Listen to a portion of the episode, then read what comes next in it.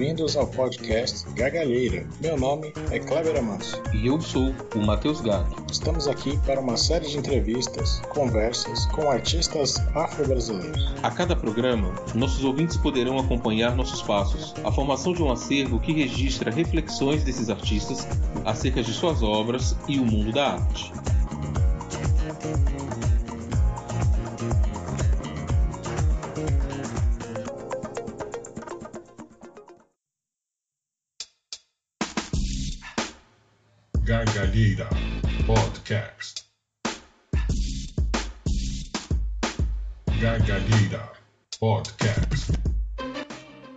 Nosso primeiro encontro, convidamos Moisés Patrício. Moisés Patrício nasceu em 1984. É natural de São Paulo, capital. A arte entra na sua vida quando participa de um projeto social com Juan José Bauzi, um artista argentino radicado no Brasil. É formado pela Escola de Comunicação e Artes da Universidade de São Paulo. Trabalha com fotografia, vídeo, performance, rituais e instalações em obras que tratam de elementos da cultura latina, afro-brasileira e africana. Desde 2006 realiza ações coletivas em espaços culturais em São Paulo. Desde 2012 tem participado de diversas exposições individuais e coletivas. Prazer te receber, é, Moisés. A primeira pergunta que a gente gostaria de te fazer é que alguns críticos têm destacado como no seu trabalho a mão do artista se faz, se faz presente.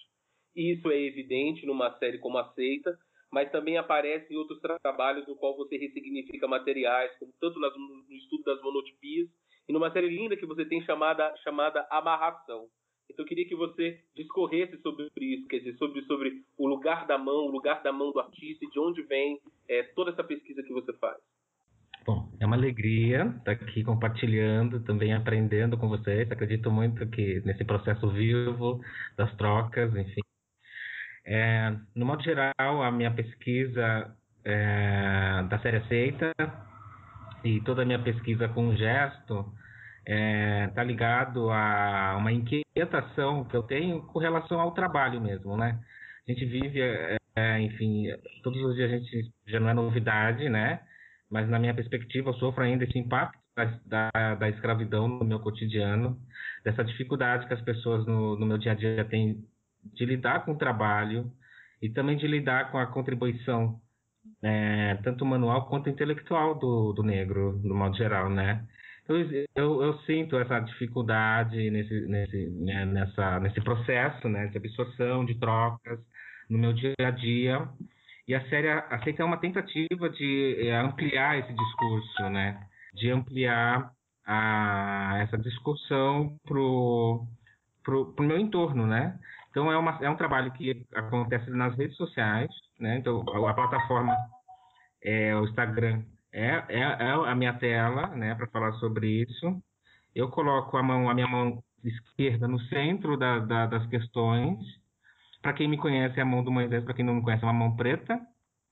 E, e começo a, a, disparar as, perguntas, né, as questões, né, o que, que é o tato, o que, que vocês estão aceitando ou não aceitando, e onde que você, é, onde que você entende esse gesto preto, qual o repertório que vocês têm, é, e aí toda a minha pesquisa, o meu processo, tanto das amarrações, né, as amarrações eu vou para um campo mais é, religioso, né, eu vou que flexionando arte e religiosidade, porque eu sou candomblecista, eu sou filho de Exu, meu pai é um orixá que está ligado à contravenção, que está ligado à comunicação, está ligado ao encontro e desencontro das coisas, e, e que um dos, uma das partes do corpo dele, além da boca, é a mão, né, e eu vou imbricando tudo, né, as questões, né?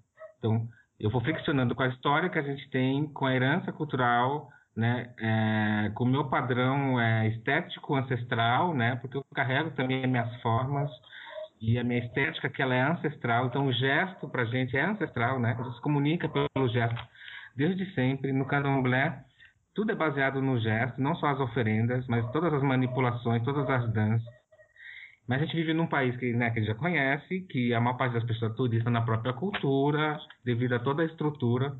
E eu vivo, né, a minha prática está muito ligada a essa construção dessa ponte, né? Então, primeiro eu, eu vou. Eu entendo que eu estou numa encruzilhada mesmo. Então, é uma, o Brasil é uma encruzilhada cultural que, que não conhece muito as potências que vêm né, da, da, desses caminhos né, que atravessam. E eu fico me divertindo, né? A série aceita um pouco essa diversão, porque ela vai meio que desdobrando para vários lugares e se multiplicando. São infinitos assuntos.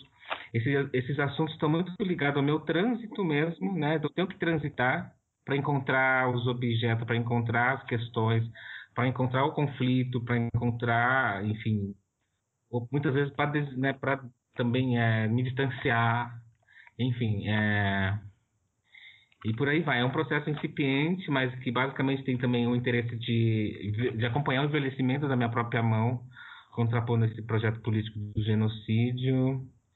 Então, é, enfim, é, pensando um pouco né, na importância desse gesto preto mesmo que eu carrego. É um pouco isso, assim. Estou dando uma, uma, panorâmica, mas a gente pode ir desfinhando no meio do caminho. É, Moisés, e como surgiu a, a ideia para a série Amarração, né?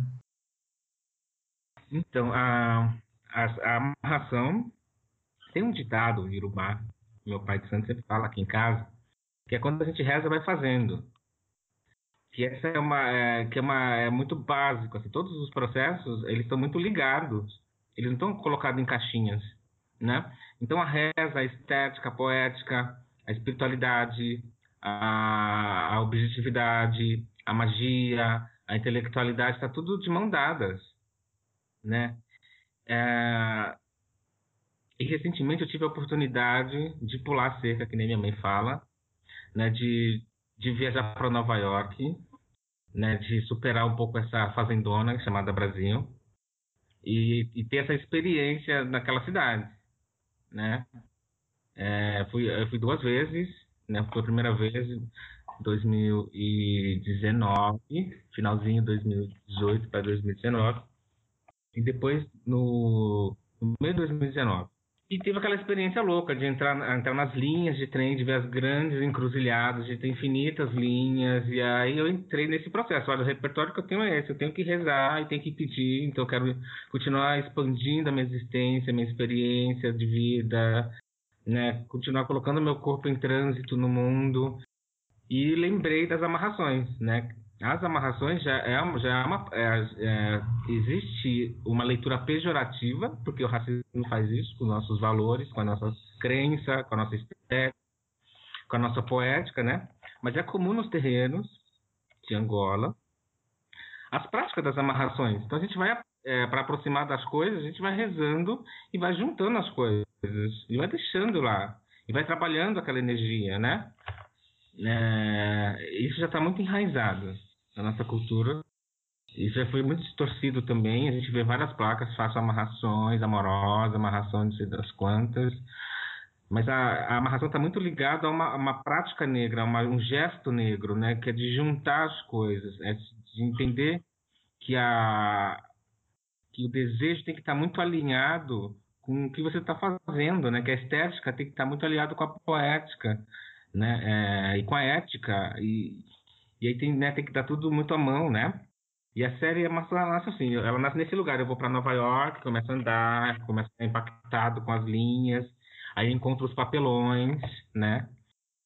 Fico impressionado com a quantidade de descarte que tem também naquele lugar. Assim, é, é incrível como assim chega uma hora da às 18 horas e diante, todo mundo joga o lixo para fora e o que mais tem em Manhattan, onde eu fiquei, são caixas, papelão, né? Então fiquei pensando muito nessa cultura de massa, nesse, nesse, nessa cor desse papelão, na, na, na, na, junção com a linha, com os desejos individuais, né? Que estava muito ligado aos meus desejos.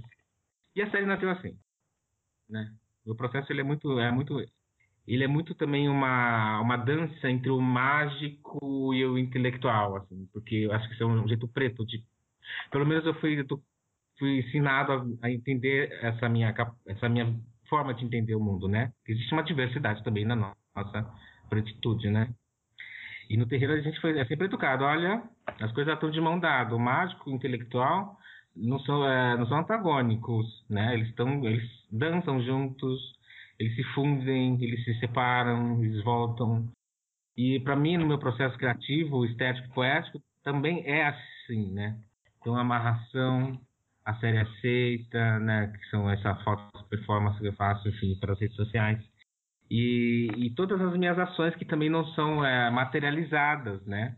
São as peças que eu vou pregando, enfim, é, as ações que eu vou também, as tensões, né? Tem uma ação chamada A Presença Negra, não sei se vocês vão chegar nesse lugar. Bom, mas enfim, mas parte do meu processo está muito, ele é, ele é material, mas também ele é imaterial, porque é isso, somos assim, né? Eu achei lindíssimo isso que você, que você é, falou agora, porque uma coisa que a gente queria te perguntar é, é, tem a ver com isso que você falou, que é o lugar do descarte, né? Ou seja, o lugar dos materiais na, na produção artística. A gente percebe no seu trabalho, quer dizer, na verdade são duas perguntas. Uma, a importância da ressignificação de materiais e de materiais que muitas vezes são descartados, materiais que estão que estão que estão nesse lugar do que é o desperdício.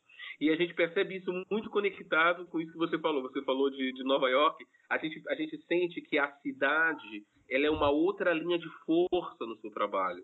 Né? Isso fica evidente naqueles, nos seus trabalhos sobre, sobre as monotipias, nos territórios. Eu queria que você falasse um pouco mais sobre isso, sobre o lugar da cidade na sua construção. Né? Desde que isso tenha a ver com essa recuperação e ressignificação de materiais. E se você puder falar mais um pouquinho também dessa, dessa outra série, que é, que é essa das monotipias do território, que, que, que a sua primeira exposição individual é, na nossa, que é, que é pela, pela nossa pesquisa. Né? Então, queria que você falasse um pouquinho disso.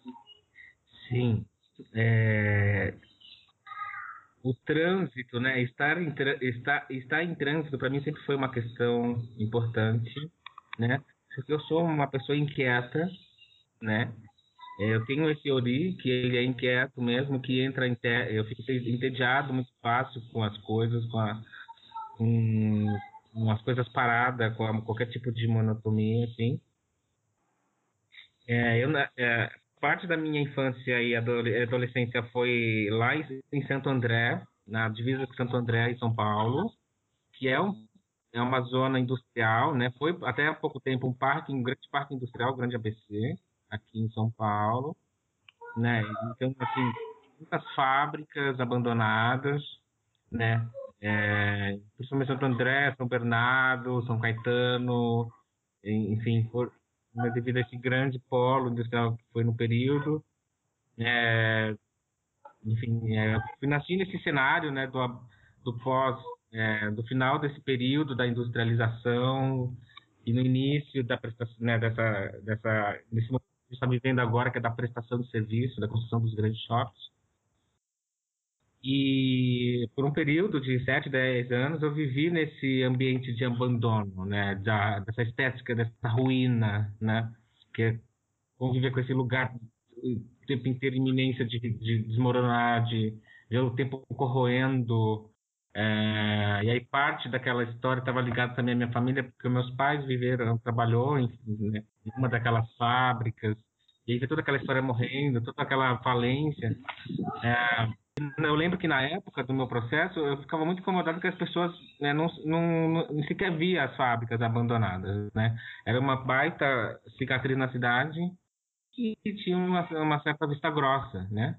Então eu a princípio eu, eu iniciei eu promovi uma ação chamada eu criei um grupo chamado MAO, que era Movimento Artístico de Ocupação Urbana, e esse grupo MAO por um longo período, assim, três, quatro anos, é, ficou ocupando fábricas abandonadas. Então, eu convidava meus amigos, uma parte de grafiteiros, é, artistas diversos, fotógrafos, performers, para junto ir desbravando esses espaços. Eu posso depois dar para vocês um link do blog, enfim, alguns vídeos que eu fiz no período da negociação, enfim, da, do convite para os artistas.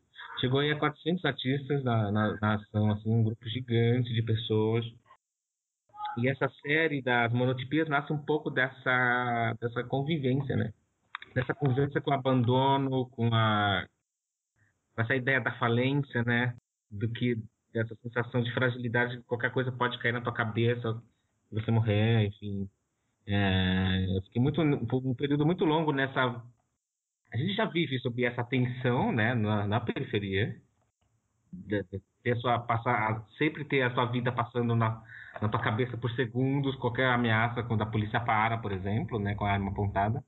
Né, você fala, puta, veio a vida inteira. Mas na fábrica tinha também esse, esse, é, é, essa convivência com é, essa firula com a morte, sabe? É, essa dança, essa, esse flerte com a morte, assim. E essa série fala um pouco sobre isso, né? Você vê que, você vê, quando você tiver a oportunidade de ver ao vivo, você vê que é um trabalho muito sensível, todos foram feitos com corte de faca, então tudo rasgado, nada se sustenta muito, é tudo muito delicado, é tudo muito quadrado, tudo, enfim, muito frio, né, inanimado. E, e, tinha um pouco esse meu, é, enfim, aí tem esse interesse que eu tenho, né, com o trânsito, com as coisas que, que eu encontro no caminho, que estão paradas, e aí me entra num, num estado de atenção, né, de incômodo, e aí esse incômodo ele passa pelas questões tanto política, econômica, social, energética, e é um turbilhão de coisas, né? E eu fiz essa série por... Eu, na verdade, eu voltei a fazer ela no Marrocos, recente, quando eu fui para o Marrocos, eu tive também essa sensação de novo com uma falência, porque lá tem vários... É, é, várias ruínas, né, das cidades antigas, e as luzes, enfim, fábricas, contrapondo com as fábricas, eu voltei a fazer. Mas é um trabalho que fala sobre isso, né? Ruína, trânsito, é, vida, morte. Sobre uma certa falência de uma ideia de progresso da cidade, né? Exatamente, total. Que é negado o tempo inteiro, enfim, que nos empurra para repetir, né? De novo. Você falou um pouco, né, então, sobre essa sua memória familiar sobre a cidade, né? Como você disse que seus pais trabalhavam na fábrica. A gente gostaria de saber ah, se alguém na sua família era artista, artista visual, músico em geral, ou mesmo que não fosse artista, ah, se essa, se, se você tinha alguma referência próxima de alguém ah, que tivesse é, uma hiper noção formal sobre arte, né, ou, ou uma disposição para o trabalho manual, né, alguém que fosse marceneiro, pedreiro, para entender um pouco, eh, talvez, de onde venha essa predisposição do menino negro, né, da periferia, para as artes. Duas coisas importantes, assim, é, no terreiro eu fui, eu fui iniciado com três anos de idade, né, porque eu, enfim, minha mãe veio para São Paulo de Minas, é, e, e, lá, né, na divisa com a Bahia, né? E ela veio para cá sozinha, ela estava grávida, então ela, eu tive, ela me teve na rua. É, eu fiquei três meses no hospital, enfim, internado. Depois eu fui iniciado, e aí minha, minha vida se deu toda no terreiro. No terreiro a gente é educado desde sempre a desenvolver a sensibilidade de várias formas. É, ou pintando a quartinha, ou fazendo a própria renda, ou compondo a oferenda, ou enrolando um acaçá, fazendo o fio de contas, desfiando mariô. Quer dizer, de muitas formas eu fui estimulado a desenvolver a criatividade. A minha introdução no mundo da arte ela se deu por uma iniciativa de um professor argentino chamado Juan José. O Juan José ele era um professor de pós-graduação da FAAP ele era professor de pintura, ele também era pintor, né? E ele desenvolveu uma metodologia de ensino de desenho e pintura, ensino da arte para jovens periféricos. Ele tinha essa preocupação de estender a arte acadêmica para jovens, porque ele entendia que essa coisa de arte popular e arte, arte acadêmica nada mais era uma, uma estratégia da estrutura racista para legitimar, enfim, um grupo e, e subestimar o outro, né? Então ele fez, ele pensou durante 10 anos e desenvolveu, enfim, uma oficina que chamava Meninos de Arte de Santo André, na qual, na qual ele possibilitava é, aula de arte. E nessas oficinas a gente ia no museu, galeria, é, durante o final de semana, isso aos 9 anos de idade. Então eu juntei a minha acessibilidade que já tinha sido desenvolvida do terreiro e essa, essa mão estendida desse artista para esse universo né, ocidental, para a sensibilidade das artes. A gente fala, né? Esse lugar que eu chamo da contradição, né? Porque eu sempre me senti no lugar da contradição também, né? É, a arte foi um lugar que não foi pensado para gente. Né? Quando fala, olha, a arte é, um, é para um grupo muito determinado mesmo, porque a nossa sensibilidade não, não é quadrada também, para começar, né? Ela já não é quadrada, já não, não se encaixa, não tem, não tem um lugar mesmo por excelência. E quando a gente insiste, né, vira um, é um é, que no meu caso, né, eu sou meio Exu mesmo, eu quero lá e mastigo tudo, tento digerir, para justamente passar, ampliar um pouco essa é, o que eles entendem como prática criativa, como fazer criativo, como fazer fazer arte, né? A minha mãe ela tá todo dia fazendo arte, quando ela tá lá arrumando a patinha, quando ela tá arrumando o PG. Então todo o senso de estética que ela tem, de poética, de composição, de lugar, é tudo tão refinado que, né, que passa pelo conceitual, que passa pelo pintórico, que passa, passa por tudo. É muito, somos muito foda, sabe? Eu me sinto muito orgulhoso. De fato, de ter assim, uma família tão sensível. E de poder estar o tempo inteiro tentando ampliar um pouco nesse lugar da arte, é, ampliar um pouco esse fazer, né, esse, esse entender que é a sensibilidade humana.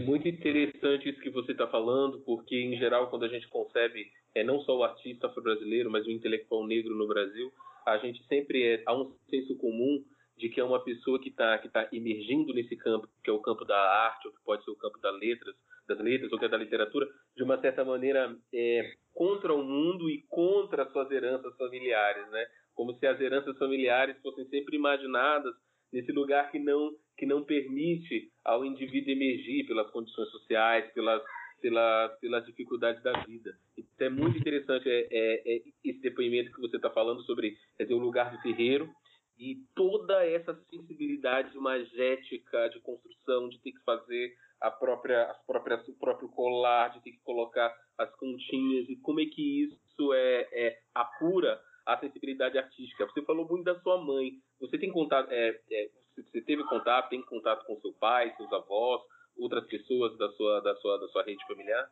Sim, com todos. A gente é uma comunidade muito, assim, é uma comunidade de fato. A gente conta tudo, né? Inclusive as coisas que não deveriam, assim. Sim, meu avô tem 96 anos, mora, mora em Minas. A gente fala o tempo inteiro agora pelo vídeo conferência. É, minha família está o tempo inteiro na internet também, né? Com essa história da pandemia, a gente criou uma rede na internet que se mantém, mantém contato todos os dias, elas passam reza todos os dias, tem uma relação assim, repassa os ebós, faz o jogo, pergunta, né? Manda coisa, assim, se mantém um contato muito, muito próximo. Seu avô tem 96 anos? Sim, sim. Nossa, que coisa rica. E ele, e ele. Ah, conta um pouquinho da trajetória dele pra gente, se você quiser, né? Ele, é Xaguian, ele tinha um terreiro lá em Minas Gerais, na década de 60, de 68.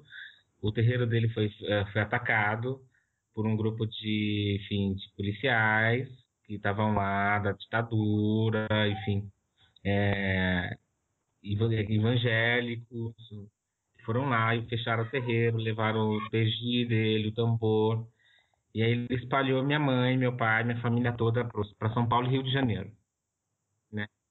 É, para as casas é, de santo que ele conhecia, porque a primeira rede social do que, do que a gente tem é os terreiros, né?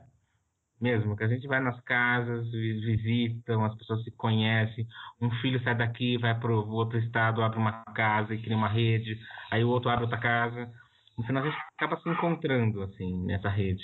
E meu pai me enviou, uh, enfim, meu avô me enviou minha mãe para cá, né, com essa loucura toda, ela estava grávida, e ela, ele conhecia um pai de santo, que é o pai de Oxuim, é aqui na Zona Leste, que tem 40 anos, um terreiro, tem, o terreiro dele tem 40 anos aqui na, na, na Zona Leste de São Paulo, e é um pouco isso, é, eu fui iniciado lá, enfim, todo o processo se deu lá, minha família toda está conectada com esse terreiro, as que estão aqui em São Paulo, lá Rio de Janeiro estão ligados a outro terreiro. Mas a gente mantém em contato. Assim, ele é de Oxaguian, né? Então ele é um, por 96 anos, mas parece que tem 16. o eterno jovem, assim. Eu tenho uma tia de 26 anos, assim. Ele é hiperativo, continua cuidando do santo dele. Lá, no quarto dele agora, né? Não é o terreiro, é a casa dele, que ele continua fazendo as coisas. Enfim. E também, é, como você falou, é, é, Moisés, é, sobre, sobre essa relação com o trabalho, a gente queria saber um pouco, quer dizer, o seu avô trabalhou com o quê? Você falou um pouquinho que seus pais tiveram uma relação com, a, com, a, com esse desenvolvimento das fábricas aí na, na região do ABC Paulista. Qual era a ocupação assim do seu avô, do seu pai, da sua mãe? Meu, meu avô ele é mineiro. Mesmo. Isso, mineiro. É. Ele trabalhou numa mina até pouco tempo. Na verdade, ele ainda tem. É... Sim, até 80 e poucos anos. Porque é uma história louca. Ele trabalhava para uma família japonesa em Minas Gerais, que tinha umas, algumas minas. E ele ficou desde jovem, assim, é, também junto com essa família, né? Era o trabalho que ele ganhava o pão dele, enfim. É, e aí a família foi embora porque exauriu a terra, porque acabou, não tinha como que tirar mais essa mina. E ele deu pro meu avô essa mina. E meu avô ficou, né? Porque existe uma fixação, uma obsessão que é desenvolvida quando você entra nesse universo de procurar o ouro, procurar, né, existe um sonho que vende, né, se você descobrir a pedra X ou a mina assada, vai mudar a vida de todo mundo a, quinta geração. Né? Meu avô, é, meu avô ainda tem esse lugar na cabeça. Ele olha, eu vou ainda vai encontrar o caminho da pedra certa. Muito tempo fazendo, é, indo todas as manhãs cavar lá, e tem lá essa mina que é dele, que ele é um buraco infinito, que não vai para lugar nenhum. Mas que ele passou a vida inteira lá, fazendo e caçando coisa. E ele fez isso, ele é mineiro. Além de babalorixá. E sua mãe?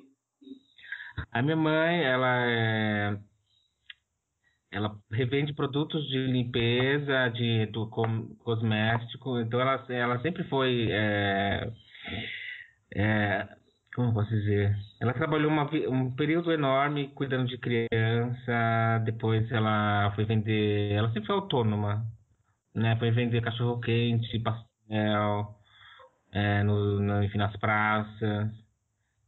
É, depois, enfim, ela foi, agora ela continua, agora menos, mas ela continua vendendo os produtos de limpeza para as amigas, e, enfim. E ela que sempre sustentou a família inteira, porque Desde sempre também. Ela. Até hoje, na verdade. Agora que eu. Agora, assim, nos últimos cinco anos que eu consigo colaborar mais. Assim, retribuir um pouquinho que ela fez por mim. Aquela. É. E o seu pai, Moisés? O meu pai ele trabalhou é, um período enorme em fábricas, né? É, e, no, nos últimos anos, é, enfim, ele virou caseiro, assim. Deixou na, na conta da minha mãe. Ah, eu vou cuidar de você. eu vou trocar lâmpada, vou ser o marido de casa, mas na verdade, enfim, entregou as pontas para minha mãe. Né? Mas ele passou a vida inteira também nas fábricas, assim, fazendo coisas que não sabia para que que era, né? Em um período muito, um período muito exaustivo. É... Depois desistiu. Esses são os anos 80 e 90, né, Moisés? Exatamente, exatamente. Até 98. Né? Moisés, uh, gostaria de voltar um pouquinho a falar do Bause, né? Porque ele parece ser uma figura bastante importante na sua formação como artista, né? É, é, ver o vídeo da sua primeira exposição individual, né? E deu para ver o Bause chegando lá bem velhinho, né? É, falando com você e tal. E eu vi uma entrevista dele, que ele deu para a TV Gazeta, alguns anos atrás, né? Que ele dizia o seguinte, né? Ah, ele trabalhando com esse projeto que você mencionou, ou algum desdobramento um pouco posterior, né? Dizendo o seguinte, né? Quando eu conheci os meninos de ruas, né? Eu falei, esses são muito, é, é muito mais fácil de trabalhar e, aliás, muito mais interessante, né? Esses sim podem ser modificados, né? Aquele já é meio difícil, se referindo a um projeto que ele teve parecido em Barcelona, ah, mas é, naquele caso eram jovens de classe média alta ou de elite, né? E ele fala então um pouquinho, né, mesmo que brevemente, sobre essa, essa potência criativa, né, que ele via né, nos meninos de periferia. Eu gostaria de saber o como você é, ver o projeto do Baus, né? Tentar imaginar o Moisés criança, né? Chegando e sendo apresentado para aquele mundo novo. Ah, e também que você falasse um pouquinho sobre ah, se outros colegas seus daquele período também seguiram a carreira artística, contar um pouquinho desse universo para a gente.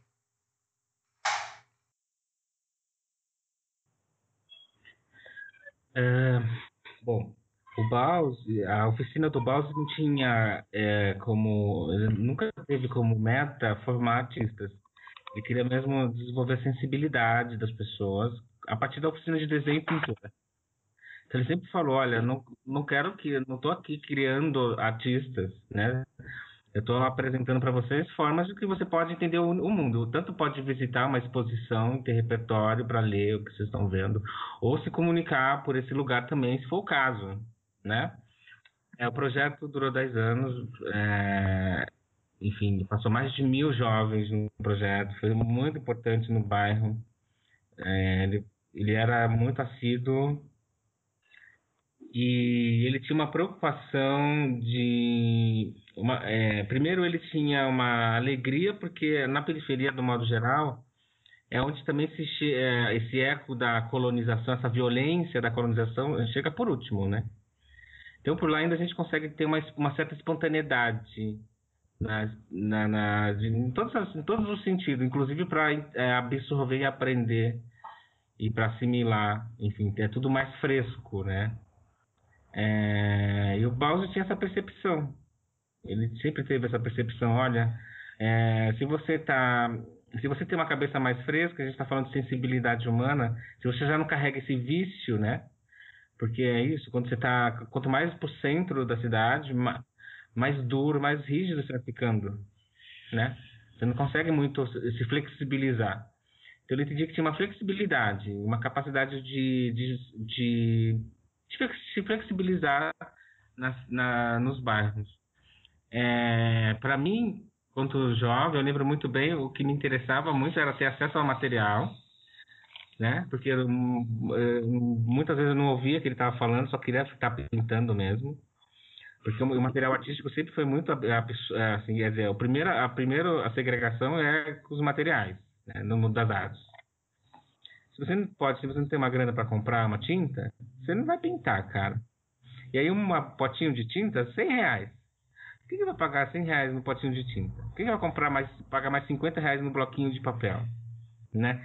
E o Baus fazia questão de levar todo o material artístico dele, que ele comprava na Europa, que ele comprava nas viagens dele pelo mundo.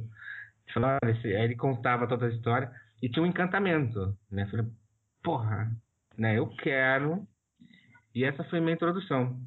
E quando ele propôs também levar para os museus e para as galerias, foi o segundo tesão, foi a coisa que me fez é, ficar mais perto do Bausi. Porque, no modo geral, a gente na periferia é educado a, a ficar é, ciclos, ciclos, é, nessa, a ficar preso nesse, no bairro. Né? Inclusive, tem várias políticas públicas que estimulam por exemplo, eu lembro, é, chama Escola da Família, tinha um programa chamado Escola da Família, que eles abriam a escola no final de semana, quer dizer, eu não queria estar na escola.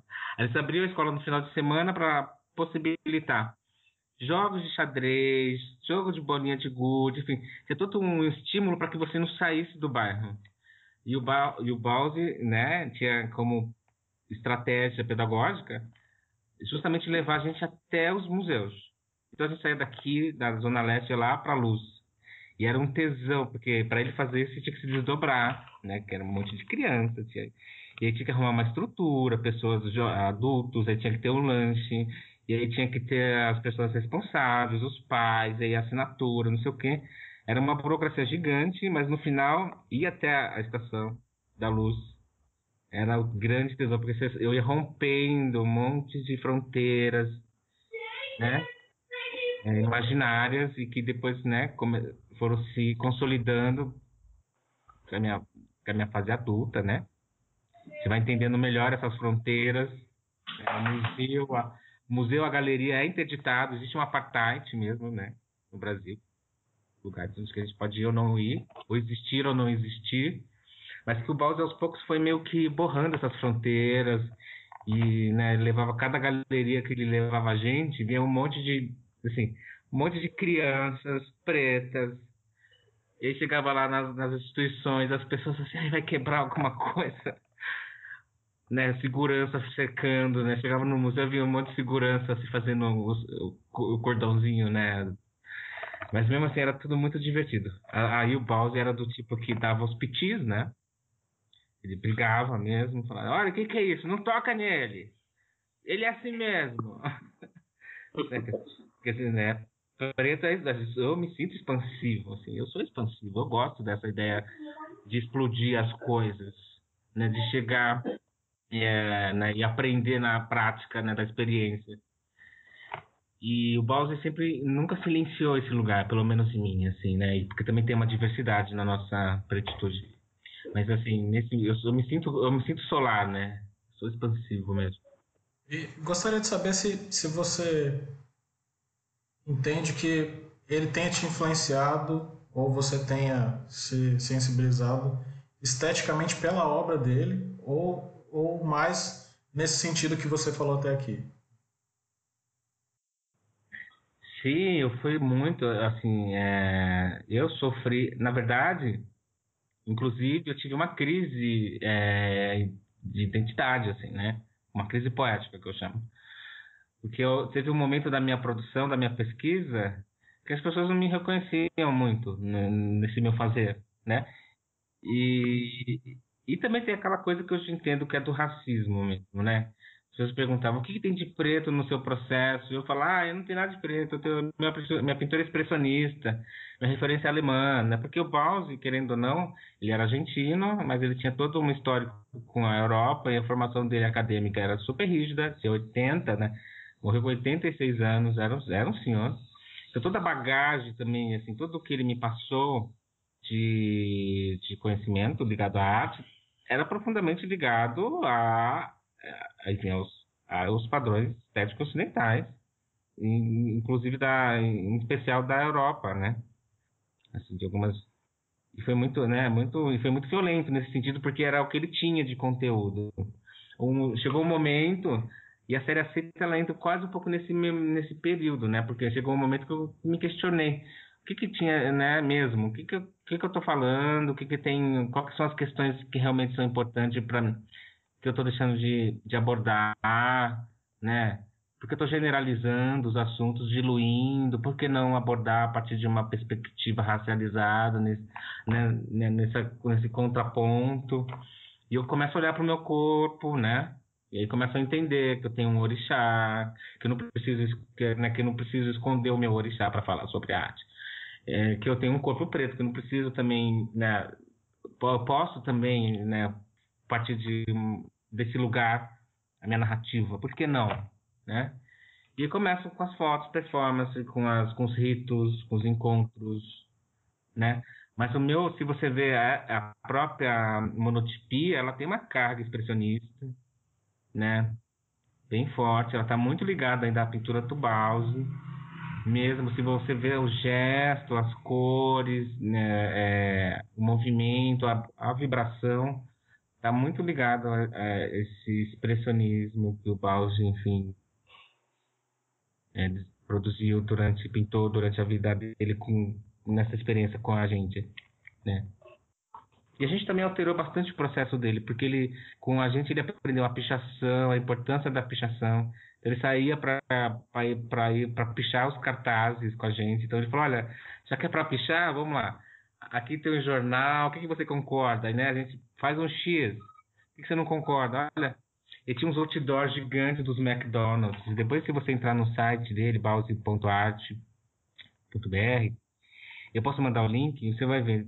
A gente borrou vários outdoors assim, de, do, capitalistas do, do McDonald's, das grandes marcas, que é o que afetava também os jovens, né? Nos afetava, assim. Eles tinham uma fetiche por Big Mag, fetiche por tênis, sabe? Ah, e ele conseguiu ressignificar isso muito bem na cabeça, na minha, pelo menos na minha cabeça foi incrível, assim. Entender que esses lugares que me, que me agrediam mais do que qualquer outra coisa. Então a gente foi lá fez a pichação nos outdoors. Ele, aí ele ensinava a gente, né, ah, padrão cromático, como misturar uma cor, como ler as cores, o que é a cor primária, a cor secundária. Né? E a gente ia meio que fazendo as trocas. Assim. Foi, foi, foi super rico, contraditório, sadio. É, essa experiência. A próxima pergunta é, Moisés, a gente fez essa questão sobre, sobre o Baus.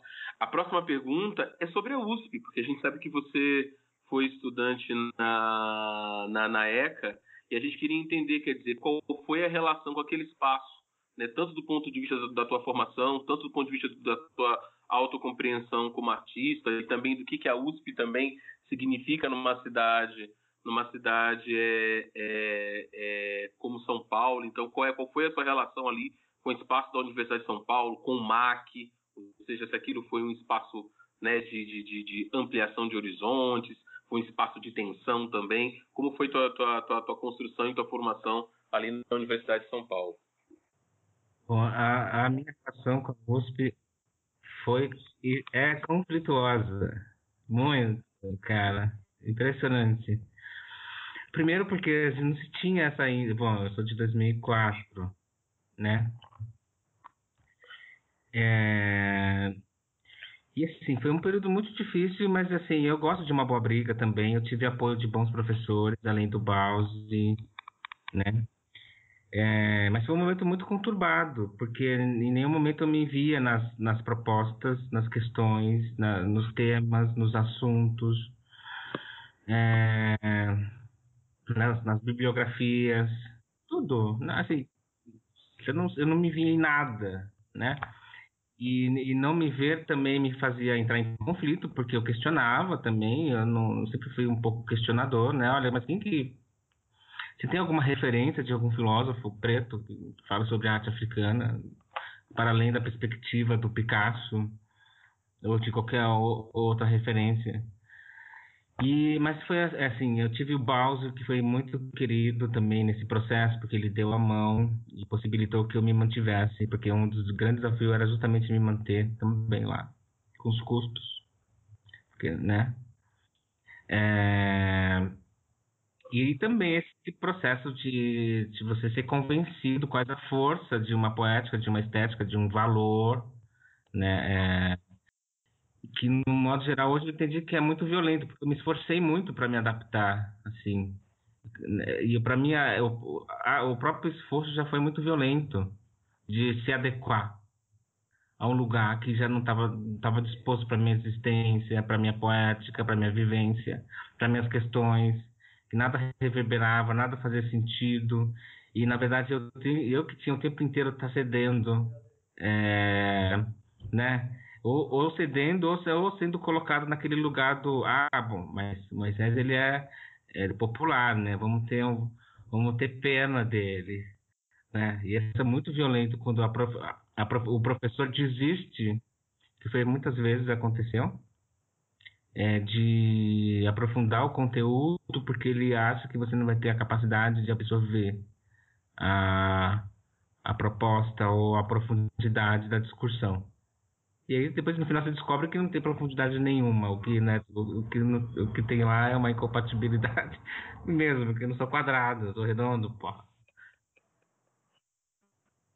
Então, é, a minha experiência na USP foi um pouco essa também, né, de, de estar o tempo inteiro reinventando, me rescindindo na, é, enfim, nas, nas brigas, nas questões mas também foi um momento importante de, de domínio da linguagem, de entender é, o caminho das pedras para poder ter um pouco mais de consistência na construção de todo o meu conteúdo, de como se aproximar dessa estrutura racista, como né, apurar minha estratégia, enfim, de como é, estruturar também a minha, enfim, como defend, me defender mesmo, né?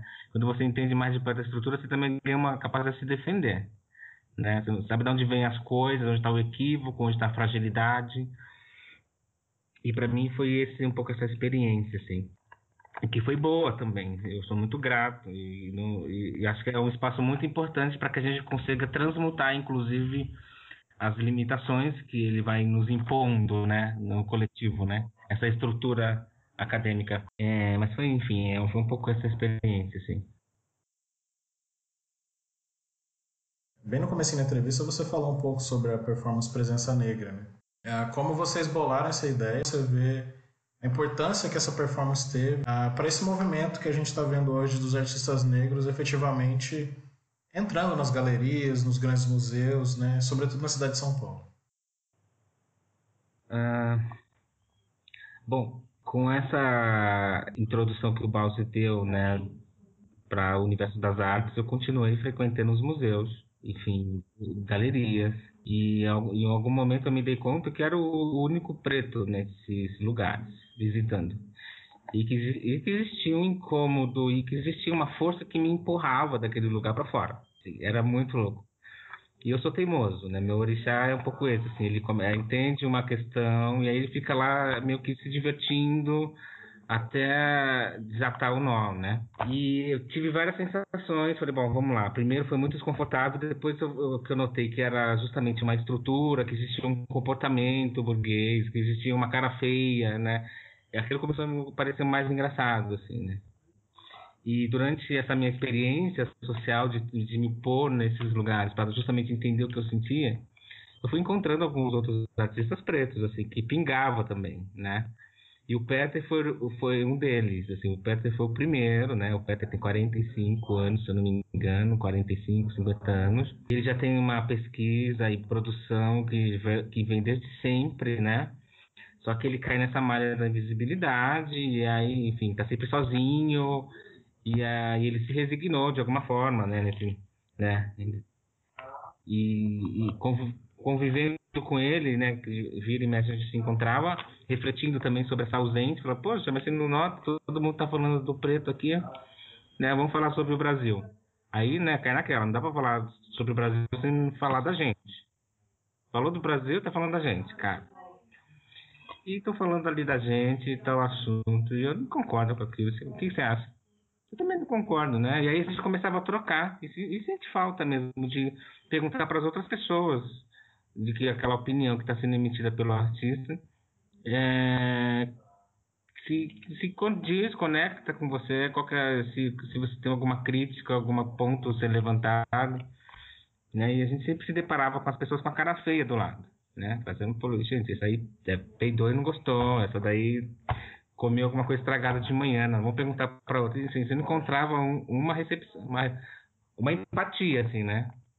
E claro, porque a gente estava numa estrutura racista conservadora e ainda não tinha dado muita conta, né, da, do tamanho da, desse conservadorismo. E eu sugeri para o Peter, olha, a gente poderia convidar outras pessoas, né? Por que não? A gente, né? se eu descobrir como que tal dia está tendo uma vernissagem, por que não repassar o, a mensagem, né? E a gente falou, então vamos fazer uma ação, vamos escrever um manifesto. Então a gente convidou as primeiras pessoas, os primeiros amigos, que eram outros profissionais, né? Faustino, né? infinitos outros profissionais maravilhosos que estavam produzindo conteúdo intelectuais incríveis, que a gente queria trocar mesmo com eles essa impressão, né? Já que aquele outro grupo não tinha uma abertura, né? Se convidou nos, os nossos conhecidos, as pessoas que a gente admirava, enfim, que estavam a fim de trocar. É... E aí essa foi crescendo, assim, a gente foi crescendo, crescendo, a gente escreveu um manifesto questionando do porquê dessa dessa ausência, do quanto que essa ausência né, anunciava toda uma estrutura problemática, e do quanto que o silêncio que as galerias e os galeristas e os artistas e os curadores faziam era tão criminoso quanto, né? E do quanto que, né? E começou a pressionar. Olha, você compactua com isso? Né?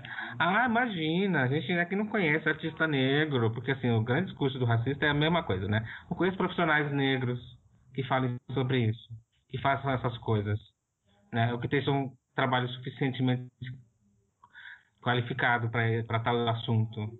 Olha, me desculpa, você está mentindo, assim, que eu não consigo. Já perdi até os dedos aqui, só nessa conversa com você, né? E é sempre esse discurso com as galerias, porque eu perguntava também, né? Eu sempre perguntei, olha, por que, que quem que é o artista preto? O que, que eles falam sobre isso? Por que ele está falando sobre fazenda, sobre escravidão? O né? que, que é isso? O que, que é? Que, né? Sempre questionei. E o discurso era sempre o mesmo. Olha, não tem pessoas fazendo, produzindo, escrevendo. Falei, ah, não tem? Bom, vamos lá. convidar meus amigos, vamos lá, de repente ele ajuda a senhora a refletir, né? De repente a gente né, tem, é, evidencia uma, uma estrutura né, é, racista, né? que segrega mesmo. E a ação ela se deu nesse lugar, assim. Então fui crescendo, crescendo até o ponto que chegou uma matéria, que, um, que a Folha de São Paulo escreveu uma matéria de domingo, a Folha inteira, perguntando que povo é esse. E aí, né, tentando diminuir a ação, dizendo, ah, um rolezinho, né? Porque, pô, se é preto é inho, né? Se é branco é coletivo. E aí, aí foi para esse lugar. Ah, e vamos lá, um grupo de ativistas negros. Não, a gente não é ativista, somos cidadãos, co-cidadão, estamos aqui. Quando o grupo de brancos se reúne, a gente não fala, né? Não, a gente fala que, olha, juntou, juntou a máfia, ninguém fala, né? Mafioso X dos jardins se reuniram. Não, mas quando a gente, quando tem um, passa, passa de três pretos, os caras já começam né, a acionar toda essa estrutura problemática. Esse lugar do racismo também está no imaterial, né? É impressionante como que eles atuam nesse no imaterial também, né? No, no dito, não dito.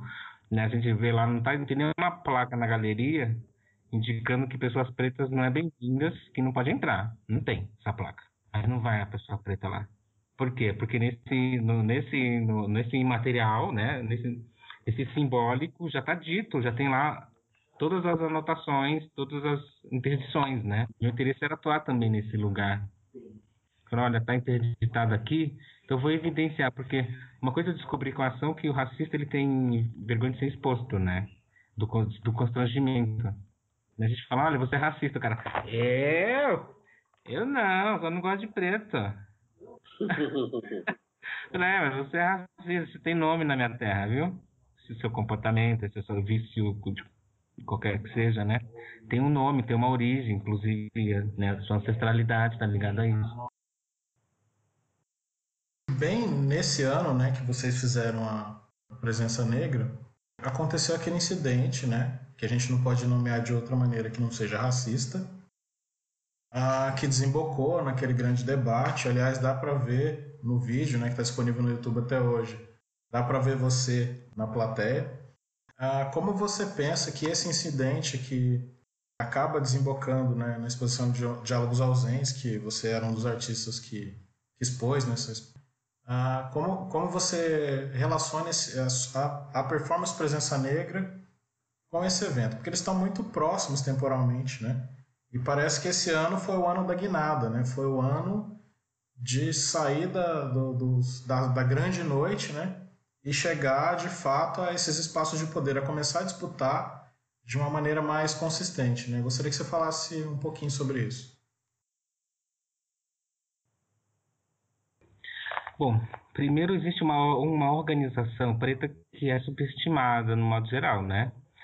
É, eu vou começar da pandemia e até chegar no ponto da presença negra. Hoje a gente está vendo um movimento impressionante de pessoas se organizando para poder, é, enfim, enfrentar a miséria e, e, o adensamento da pobreza e da fome no país.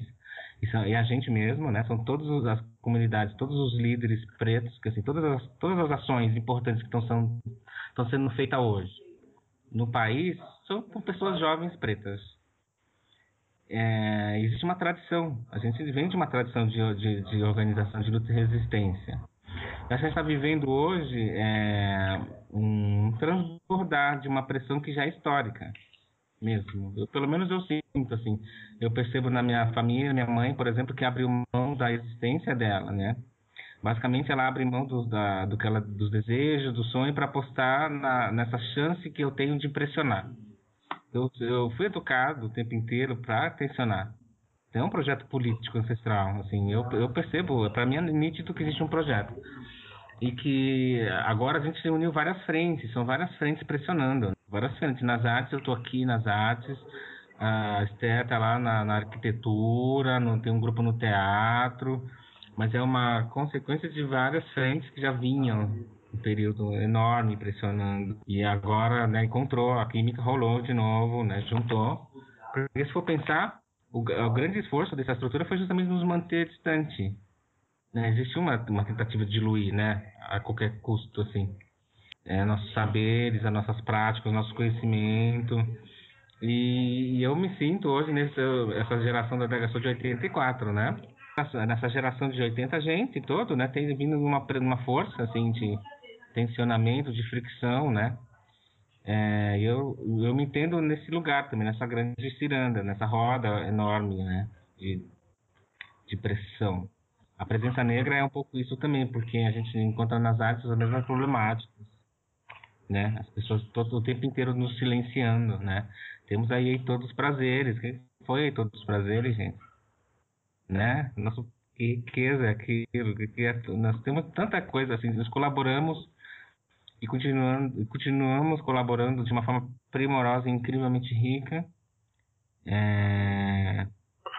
E não é possível que que não tem que essa nossa essa, essa energia toda vai pro ralo. Que país estúpido é esse que pega tanta energia boa e potente, poderosa e joga fora? Sabe? Então eu entendo que a movimento, esse movimento é justamente contra isso. Olha, vamos lá, não dá, não dá mais, cara. Sua burrice já deu, sabe? A estupidez dessa, dessa elite que a gente tem já tá no teto, né? E a presença negra é um pouco esse grito, assim, né? Essa, essa, essa atenção. É, olha, queremos colaborar, vocês estão jogando dinheiro fora, problema de vocês. Estão jogando energia boa fora, problema de vocês. Estão jogando vida fora, né? É uma deficiência que é sua, cara. Sai daí, parasita. Né? E aí, a, né? vamos retomar, ressignificar, fazer de novo a coisa acontecer. E eu me percebo nesse lugar, assim, quanto às ações, tanto da presença negra quanto as outras ações que eu venho fazendo paralelo.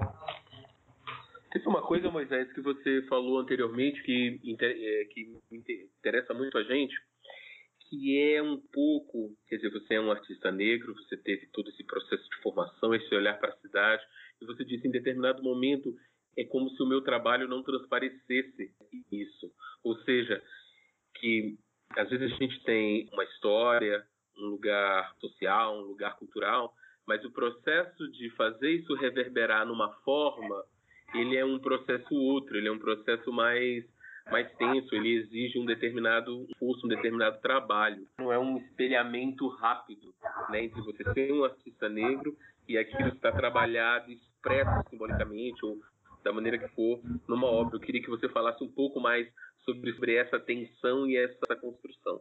Ah, tem uma coisa que é um vício do um vício histórico, né, da própria escravidão, que é, que é torcer para sair duas vezes mais a coisa, né? Então exige sempre duas vezes mais da gente, para não dizer mais vezes, muitas vezes.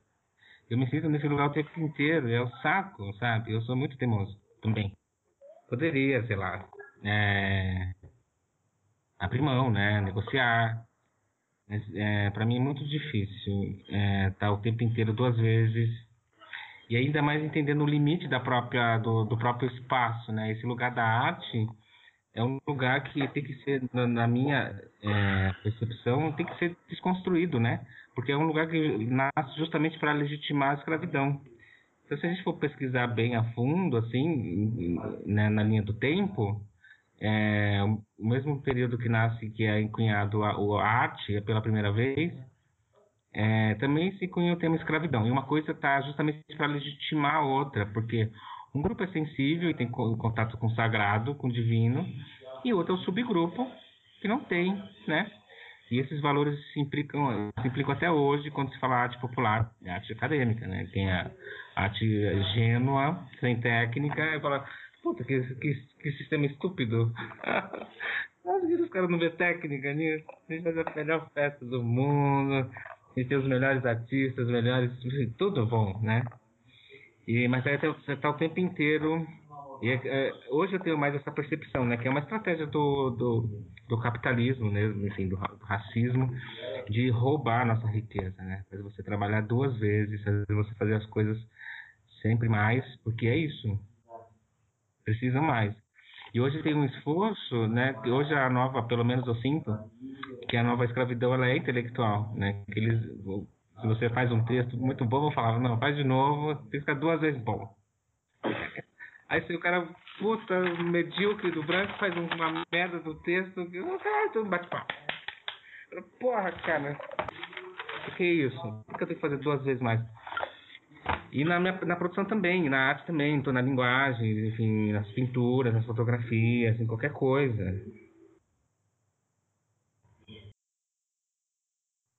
Ah, mas é, agora, enfim, vamos falar sobre a série Aceita, né? É, acho que é uma, uma série bastante potente, né? O seu trabalho que tem maior repercussão nas redes sociais, né? Talvez ah, pelo fato não, talvez não, né? Provavelmente pelo fato dela acontecer, né, no primeiro momento, quase como um instantâneo, né? Suas crônicas diárias que você vai lá e fotografa é, a sua mão né, imersa nesse mundo, né? Ah, eu gostaria de, de perguntar, né? Sobre o seu processo de composição, né? Ah, de, de como você escolhe os materiais, né? Como você ressignifica esses materiais, né? O que vira arte, o que você olha e acha que não tem potencial eventualmente para virar arte, né? Contar um pouquinho dessa como que é a sua curadoria dos materiais, né, durante as suas andanças. Ótimo. Uh, a série Aceita, ela nasce também é, em alguns momentos assim que é bem icônico, né, é, na minha na minha vida. Um, um deles é a perca do ateliê, é, enfim, eu sou pintor, eu me vejo como pintor, né? Eu, assim, essa linguagem que eu, que eu adotei para brigar, defender e disputar narrativa. É, mas é uma, uma prática que é burguesa, né? Porque ela exige uma estrutura, exige que você tenha uma condição social para poder comprar o material, e para poder viajar, e para comprar livro, para poder fazer blá blá blá blá blá blá blá, e vai tudo contra o que eu aprendi no terreiro, né? No terreiro eu aprendi que eu só levo na cabeça o que é interessante para mim. Se eu sei é interessante, eu vou ficar aqui dentro. o que é fora é o excesso, né? Eu levo para essa é uma filosofia de vida.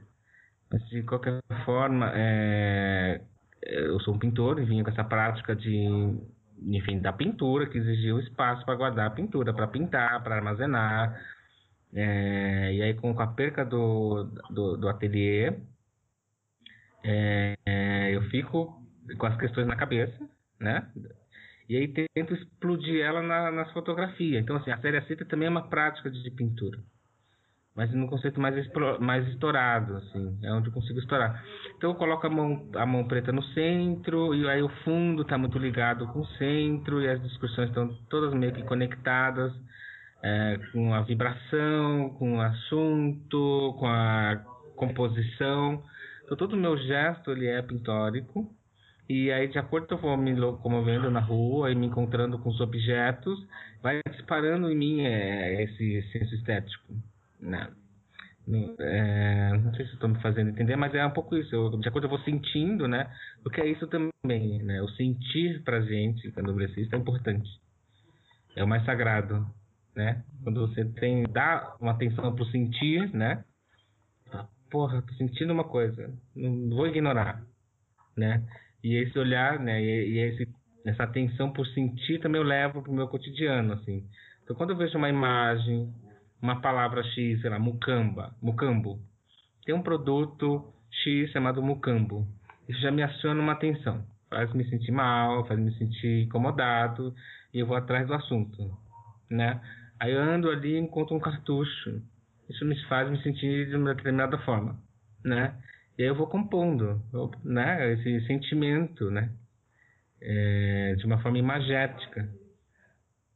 Que é um pouco sobre isso também, né? Contar como o que, que eu sinto a partir de um dispositivo eletrônico, porque a gente não tem muito repertório ainda para traduzir o, essa proximidade que é necessária para né, que a gente compartilhe o sentimento. Né? O racismo não deixa, né? Então eu, fico buscando formas, por exemplo, a, a, a rede social para mim é um pouco essa estratégia. O meu o que foi oferecido para mim no terreiro como dispositivo de identidade não é não é reconhecido na nossa sociedade. Então onde a minha identidade foi formatada não é reconhecida. O que que eles reconhecem? Reconhece o formato que dão pelas redes sociais, que nem o Facebook e o Instagram. Aí você vai lá, tem todos os quadradinhos para você se encaixar. Né? Perfil, fotinha, videozinho, e aí você coloca a idade, o que você se interessa. Fala, puta, isso não, não, me, não, não me entendo nesse lugar.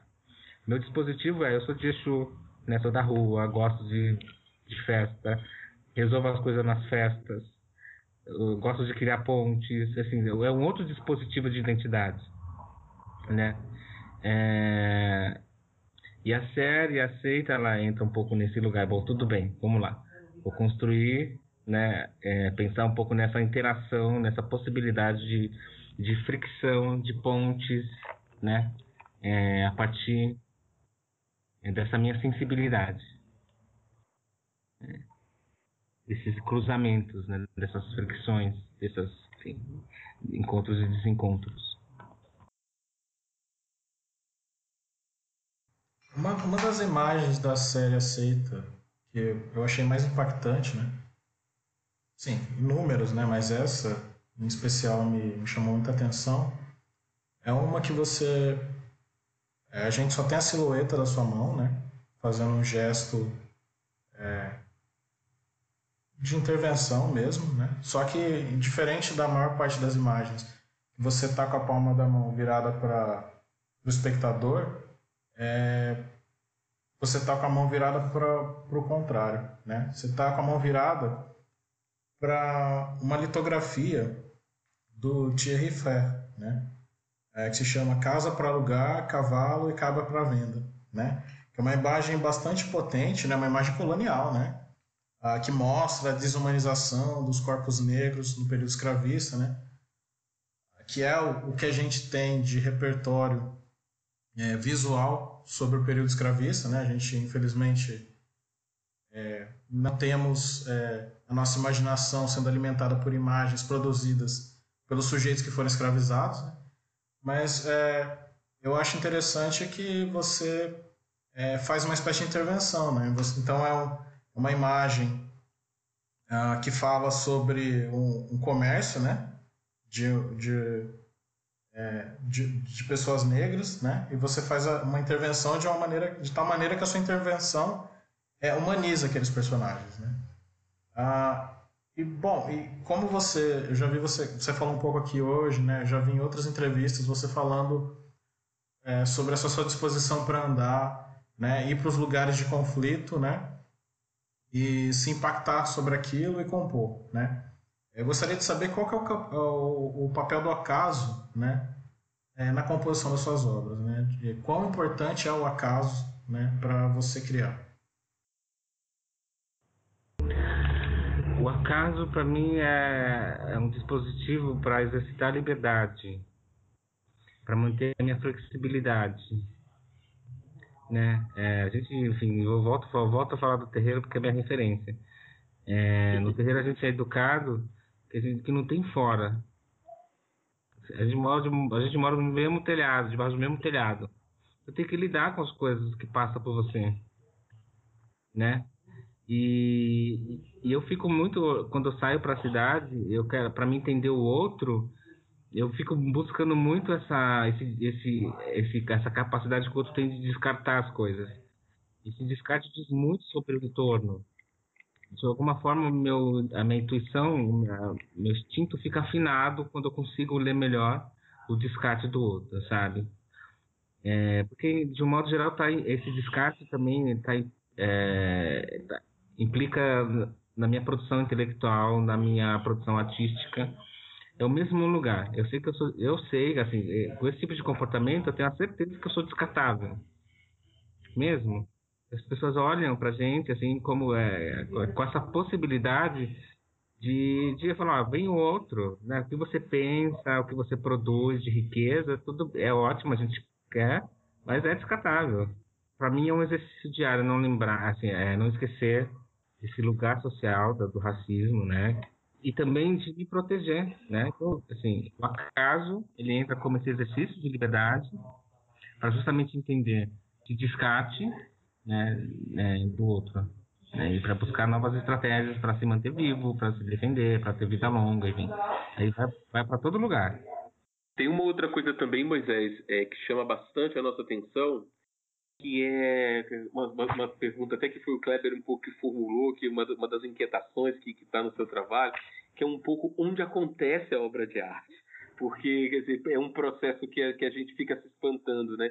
Primeiro porque, no caso dessa série especificamente, é um processo que é infinito, né? Ou seja, você, você colocou o desafio de também um pouco essa mão envelhecer, mas na maioria das imagens que a gente tem essa mão estendida, e essa mão está estendida para fora ou seja que ou seja que ou seja que tem algo que se completa que precisa se completar e que está na pergunta aceita que não está acontecendo ali na imagem da mão na fotografia mas que parece que puxa mesmo. Ou seja como como esse outro é efetivamente convocado para dentro dessa para dentro dessa dessa mão. E essa também é uma coisa que nos provoca muito e que a gente muito que queria te perguntar. Quer dizer como é que você compõe é, com essa exigência de algo que está fora. Ou seja, que a coisa não está dada ali dentro da imagem, mas que tem um fora que participa também. É, primeiro eu identifiquei que existe que não existe um diálogo. Então minha mão estendida, ela é sempre um convite para um diálogo. Ela está aberta convidando para uma conversa. E essa conversa ela se dá pela mão preta, porque a mão a mão preta infelizmente, infelizmente, eu falo infelizmente ainda, é o único código que consigam que, que esse externo consegue identificar do, da, da potência negra, da minha existência. É a minha mão, sabe? Não é o corpo inteiro, não é a minha dança, não é, minha, não, não é o, o, meu transe, não é a minha existência. O que as pessoas reconhecem ainda é a minha mão, cara. Porque é a mão foi explorada por 500 anos. Então, a única relação que eles tiveram foram com a mão preta. Então aí o primeiro contato é, vamos lá, vamos melhorar esse tato, né? Vou fazer um bom contato. Aí eu estendo a mão, porque eu, eu acredito que a generosidade também é um ato político. Estético, político, poético, né? E eu vou estendo, olha, vamos conversar, né? E aí, aí a, o trabalho é uma pergunta, aceita, né? Porque é isso, eu quero estar o tempo inteiro passeando na cabeça das pessoas, né? Questionando mesmo a, a, a, inflexibilidade dela, ou que elas acabam aceitando ou não aceitando. Né? E o que isso diz sobre ela mesmo, sabe?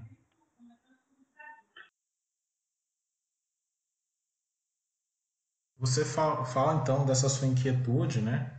Ah, eu gostaria de fazer uma pergunta né, mais simples, né? O que, que significa o seu ateliê na Avenida Paulista?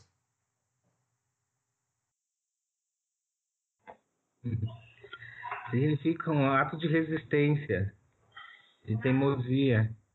Porque, no modo geral, eu, vou, eu reconheço que a gente vive numa apartheid social e que não é declarado no Brasil, que é, que é enfeitado, né?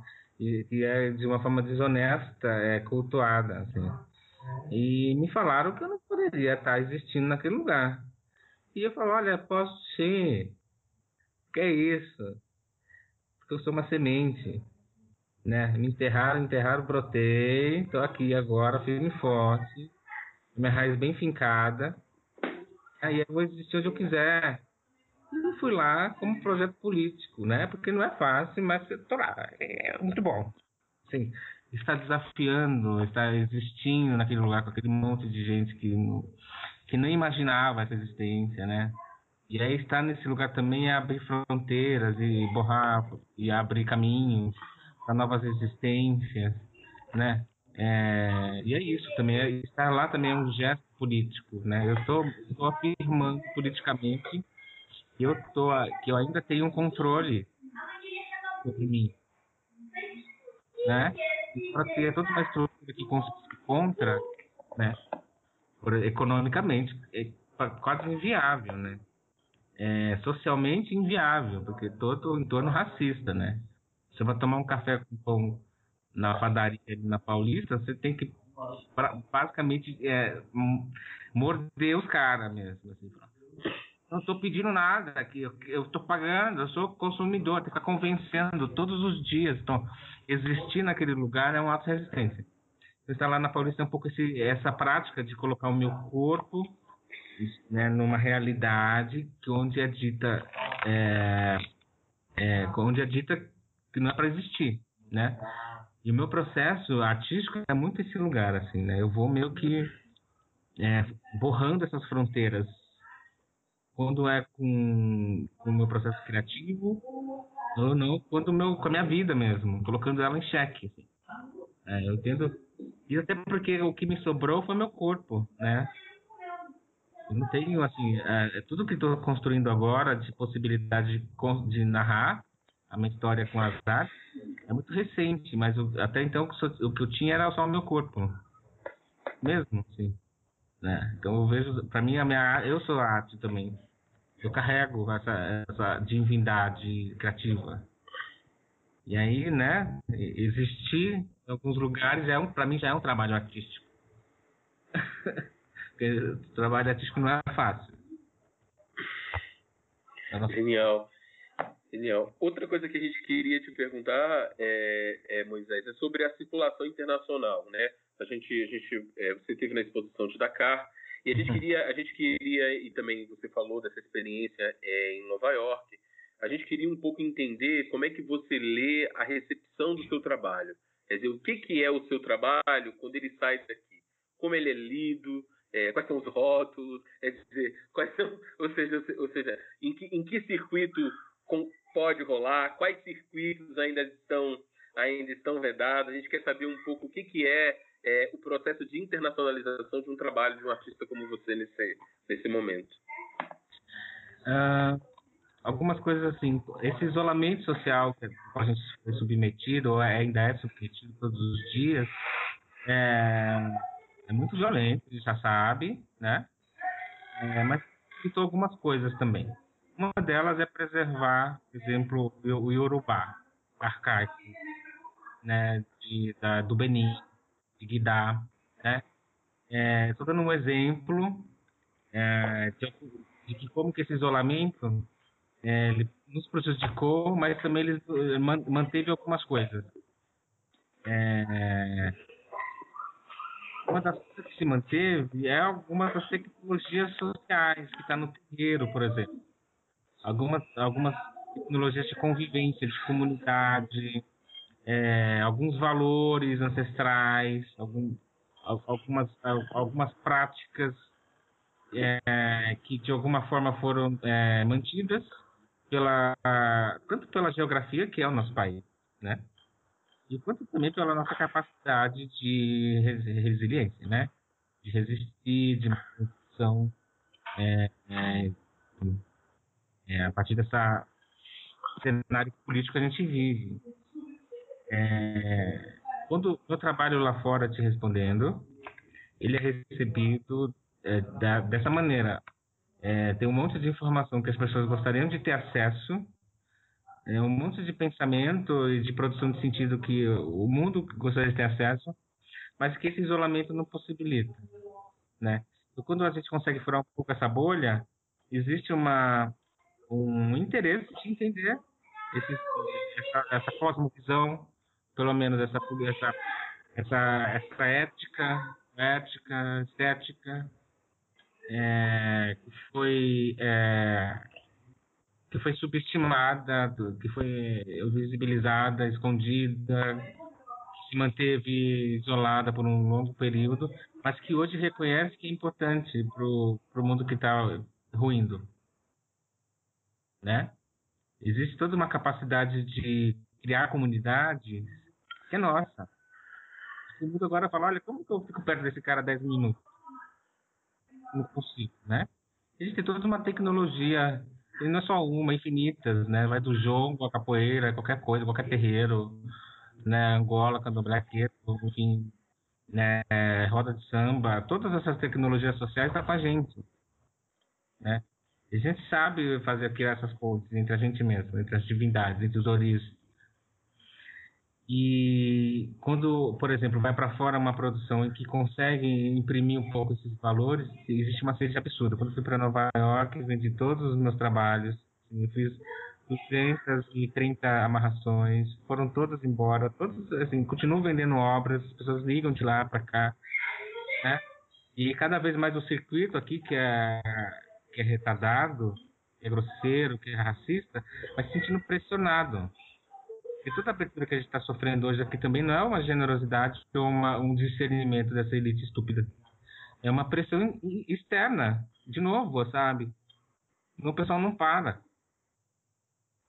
né? E aí tem uma pressão externa, absurda, todo mundo perguntando para os museus do Brasil, cadê essas vozes? Todo mundo perguntando, cadê essa produção? Vem um, curacionador, um, um selecionador, um curador, qualquer outra pessoa, alguma pessoa séria que esteja interessada em pesquisar e estudar de uma forma honesta, é, certa, né? Que não tenha é, gestos equivocados, né? E as pessoas ficam assim, ah, não tem, não tem, né?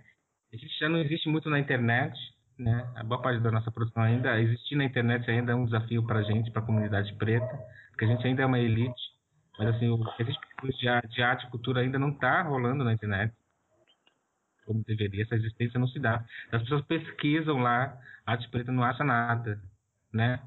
E quando vem para para cá pelo filtro da elite, a elite reproduz a mesma coisa, ah, não tem. Mas, pô, não tem 60% do país é preto, não tem. Quer dizer, tá, tá subestimando quem, né? Estúpidos. Né? Tá subestimando quem? A gente não é estúpido, né? Vocês são estúpidos, mas a gente sabe que tá rolando um, é, um conchavo aí para esconder essa produção toda.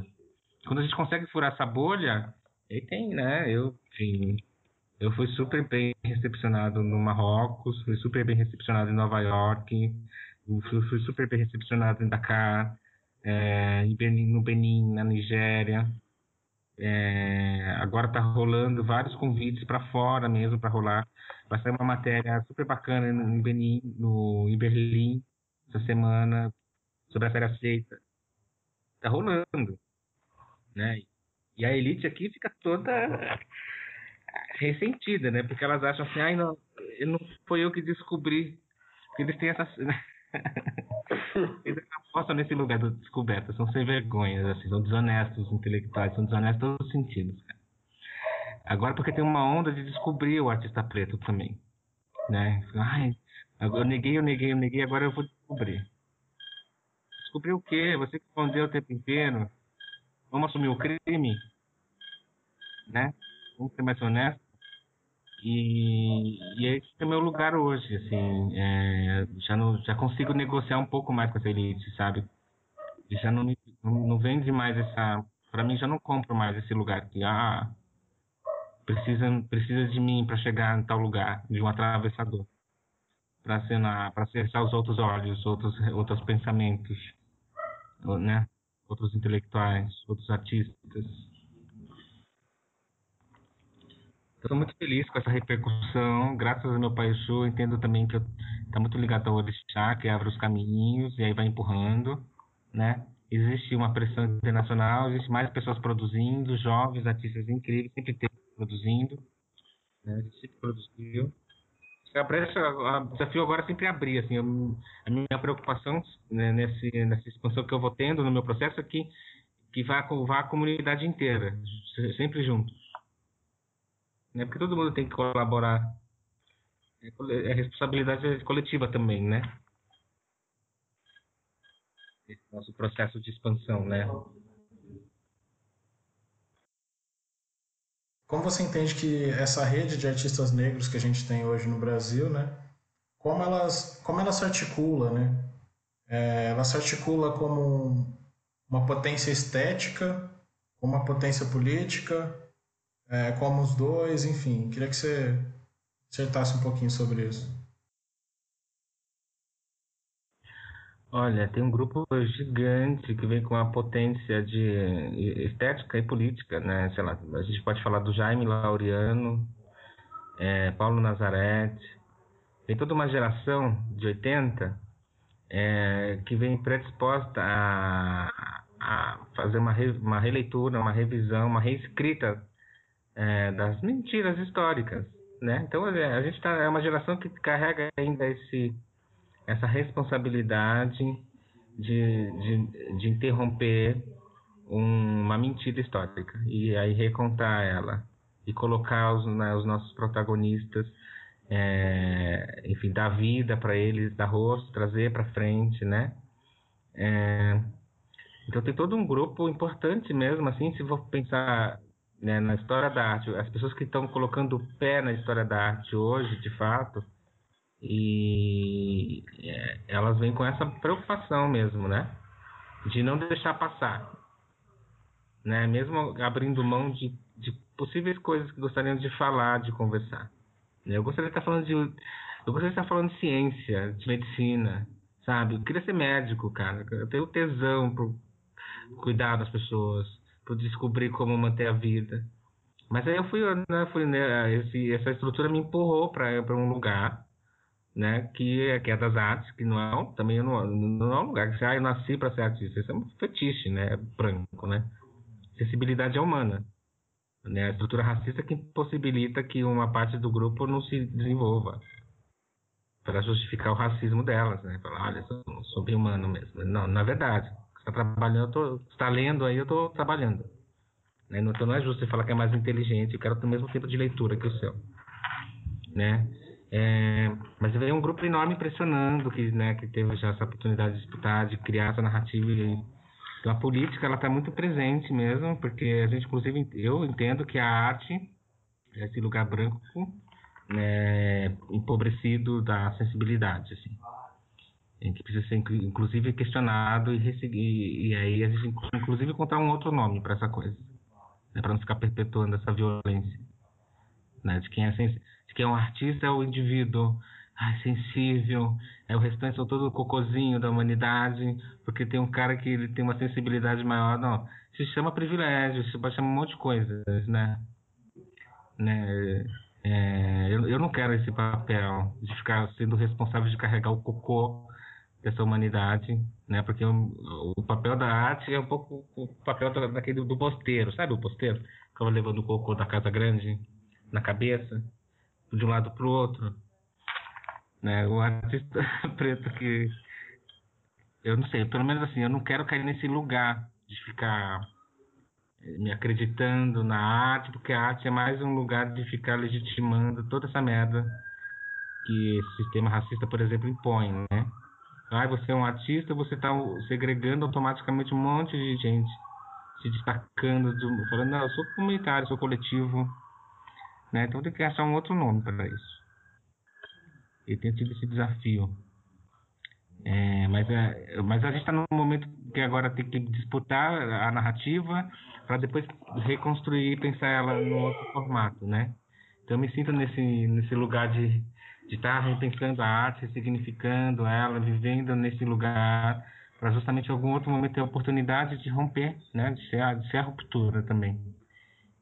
E, né, porque desse outro lugar que eu, que eu carrego, que a gente carrega pelo menos, já tem muito um, uma, um repertório riquíssimo de fazeres, de práticas, de, da, da sensibilidade. O próprio transe, né, é um, um lado muito sofisticado né, da, do, do, do sentir. Mas falar que a arte é sentir, né? Vou lá dialogar com o cara, vejo um trabalho, me emociono, e faz pensar. Isso já acontece no terreiro, quando eu estou cantando por orixá, quando eu estou ouvindo o meu mais velho falar um, uma história, quando tem um, um, um, irmão que tem um ori abençoado e pode compartilhar um conhecimento. Isso me emociona, eu choro, isso é arte, né? Um encontro, cozinhar para as pessoas, né? pintar, desenhar, mas né, não só limitar a pintura ao desenho, porque o branco acho que é, aquilo é arte. Eu também pinto e bordo meu corpo, pinto e bordo minhas roupas, minha quartinha, né? Não preciso levar essa autoria? Esse, essa forma de surrupiar ou de reproduzir uma violência. Mas assim, tem um grupo interessante, que nem o Paulo, que nem o, né, falei do Paulo Nazaré, do Jaime Laureano, do Dalton Paula, Rosana Paulino, é, Juliana dos Santos, Ana Beatriz Almeida, Antônio Obá. Nossa, tem um grupo tão incrível de artistas no mundo do Brasil todo, pensando e desconstruindo e reinarrando tudo, sabe? é, reconstruindo essas narrativas e trazendo novos repertórios, novas práticas, novos, novos fazeres também.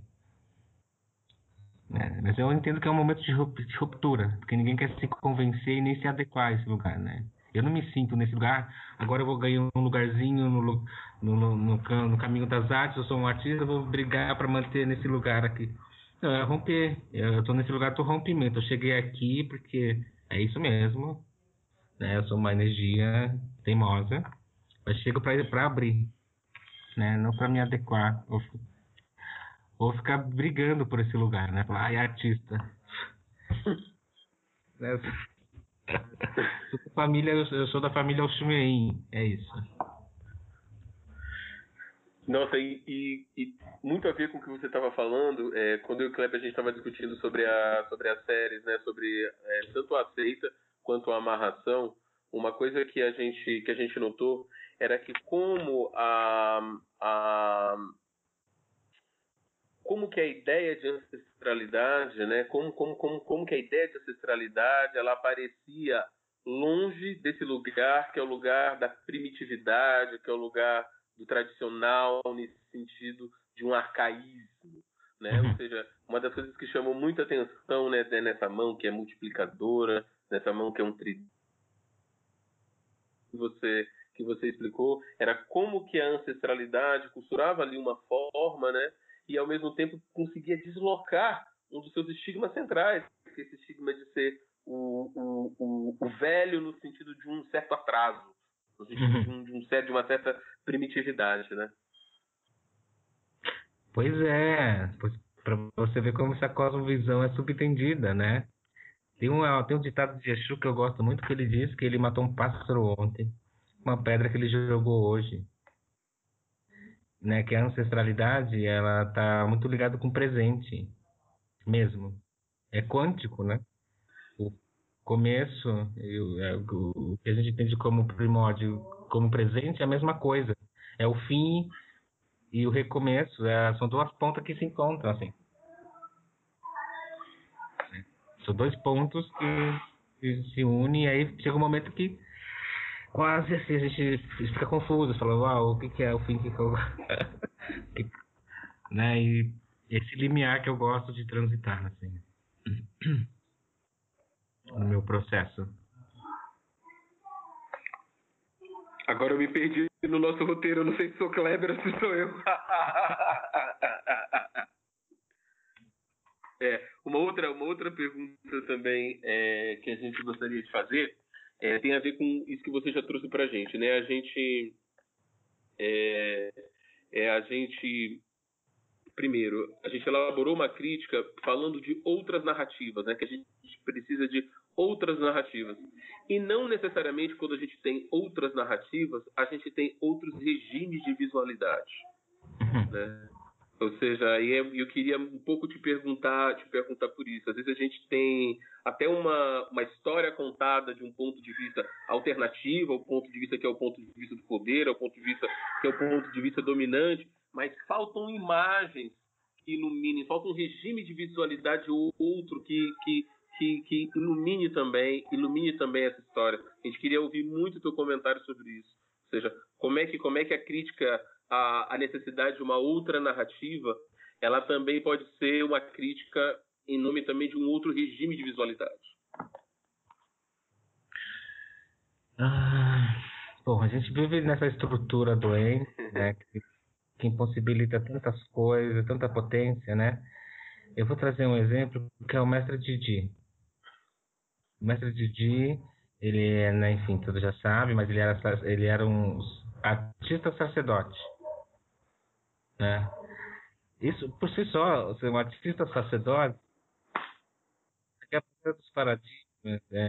é, já traz tanto repertório, né? É, é, tanto, já traz tantos modos de, né, é, de fazer, de entender, de compreender. É... E hoje, infelizmente, ainda é 2020, porque, nossa, o mestre Didi, né? Se falar do Didi, mais 100 anos, né? De, de existência, de produção, tanto de intelectual quanto artística, estética, poética. A gente tem aí, para os próximos 100 anos, é, um, um, uma reflexão que, né, que ainda é subentendida né? Tudo que ele traz de, de, de propostas, de pontes e de, de expansão ainda não foi absorvido. E a gente continua nesse, nesse, nesse engessamento, nesse emplasto, é, que impossibilita novas formas de pensar, refletir, que impossibilita aflorar a nossa estética, a nossa forma, as nossas cores ancestrais, os nossos modos de fazer, a nossa poética, que carregamos. Né? A, a história da arte moderna, se for olhar de perto, ela é sobreviveu a partir desses valores, né? Quando o Picasso vai lá na África, rouba nossas máscaras, e aí fala, olha, descobri uma forma nova. Ele está falando dessa forma é, ancestral, né? Que eu também carrego, sem ter necessariamente ir lá roubar a máscara para poder entender. Eu carrego dentro de mim, mas que ainda não tem espaço para florescer, para existir, né? Porque as pessoas não têm repertório, porque o, o, conservadorismo católico possibilita é, esse existir, né? Mas muitas formas já carrega essa essa forma, né? Essa, essa estética, eu volto a falar, e essa ética, que ela é muito peculiar nossa. E aos pouquinhos a gente vai abrindo espaço para é, essa existência, né? é, mais expandida.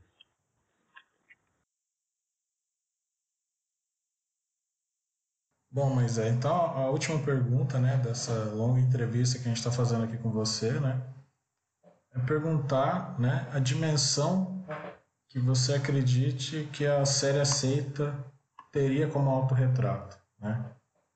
É, eu digo isso porque é, você falou aqui um pouco sobre é, a dimensão que ela tem é, nesse gesto né, de, de perguntar para o outro né, se ele aceita, se pensando o outro, né, pensando a, o racista, né, é, eu acho muito significativo que na, no seu Instagram a primeira imagem né, seja uma imagem muito diferente do ponto de vista da composição do que a gente vai ver depois, né, porque tem você e duas crianças brancas, né, você faz o gesto de aceita, mas nesse caso a gente vê né, de uma outra perspectiva. Né? Então eu gostaria de pensar, é, de, de, te perguntar como você entende é, essa composição mesmo. Né? Eu consigo fazer algumas pontes, por exemplo, com o trabalho do Sidney Amaral, né? ou com o trabalho de outros pintores. Né? Você citou aqui um, um pouco sobre, por exemplo, o Heitor dos Prazeres, que é um pintor que por muito tempo né, foi colocado como é, é um não pintor um pintor menor, né, com essa é, estupidez, né, de chamar de arte ingênua, né, um cara que conseguia decodificar o racismo, decodificar os desejos da comunidade negra, né, na qual ele estava imerso, né. É, a gente tem muitos outros, como Arthur Timóteo, que eu entendo que são é, pintores que é, passaram por essa por, por, um dilema similar ao seu, claro, cada um no seu tempo histórico, com as suas questões, né? É, e acho que eles enfrentaram a questão do autorretrato, cada um à sua maneira. Eu queria saber de, do Moisés Patrício, né? Se ele enxerga essa dimensão do, do autorretrato na, na série aceita. Sim, entendo. Entendo e exercito esse, esse lugar do auto-olhar. É, pensando um pouco nessa, nessa construção da identidade também, né? eu tinha falado um pouco tempo atrás, essa é uma questão que, que me cerca também. É, essa possibilidade de narrar ou de construir uma, uma identidade que fuja um pouco desse, né, desse formato que é imposto, né? É, então, é, a série aceita é, é isso mesmo, sou eu mesmo. É, e pensando um pouco nessa perspectiva exuística, né? Exu ele tem alguns símbolos. Um é o ogó, né, que é o pênis, aí tem a mão, né, tem um coração, tudo que gera movimento está ligado a uma identidade, é uma, é uma das facetas desse orixá. Eu entendo também que temos facetas, assim. Uma das facetas da minha personalidade é exatamente é o gesto que eu sou capaz de gerar. Então, sim. É. E a minha mão e, a, e a mão diz muito sobre também um período histórico. Eu posso fazer vários recortes, na verdade. Eu sempre estou numa encruzilhada, posso ir por muitos caminhos. É, mas sim, é, é, essa, essa perspectiva do retrato, enfim, me sinto muito é, mensurado, completo nas minhas composições. Acho que as pessoas me percebem bem. Nossa, querido, muito obrigado. Ah, já.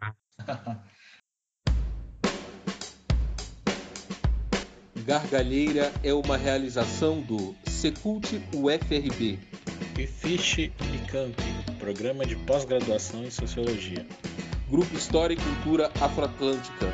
Mitita, Núcleo de Estudos Carolina de Jesus. Núcleo Afro Sebrap.